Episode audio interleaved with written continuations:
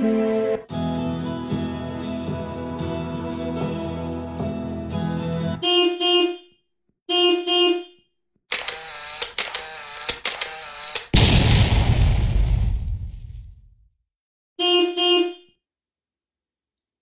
galera do Cantinho do Larjão.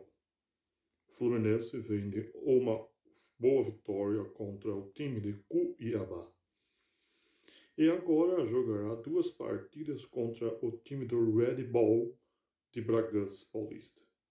Uma pela Copa do Brasil e outra pelo Campeonato Brasileiro.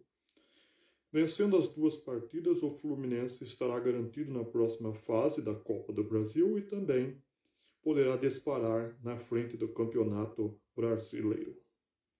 O que me preocupa talvez seja o desgaste físico do time. Mas tudo bem, são jogadores, têm pernas, tem que usá-las, tem que jogar, não é mesmo? Já diria papai, o conde, que só erra quem faz, e quem não faz erra também por não fazer. Não sei se vocês entenderam, nem eu. Fluminense agora tem outras preocupações. Parece que querem afogar o coitado do Ganso. Querem tirá-lo do time, mandá-lo de volta para a Baixada Santista. O que você acha? Papai não gosta. Acha que Ganso é um bom jogador que deveria ficar. Eu já não sei.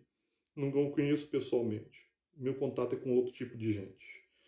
Agora o Fluminense joga quarta-feira pela Copa do Brasil com vantagem de dois gols. O que isso significa? Não sei, não quero saber tenho raivas de quem sabe. O importante é vencer.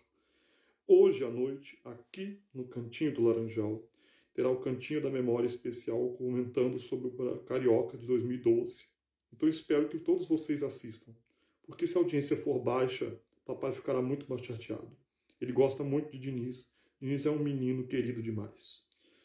Pessoal do Cantinho do Laranjal, volto online, né? Porque é chique.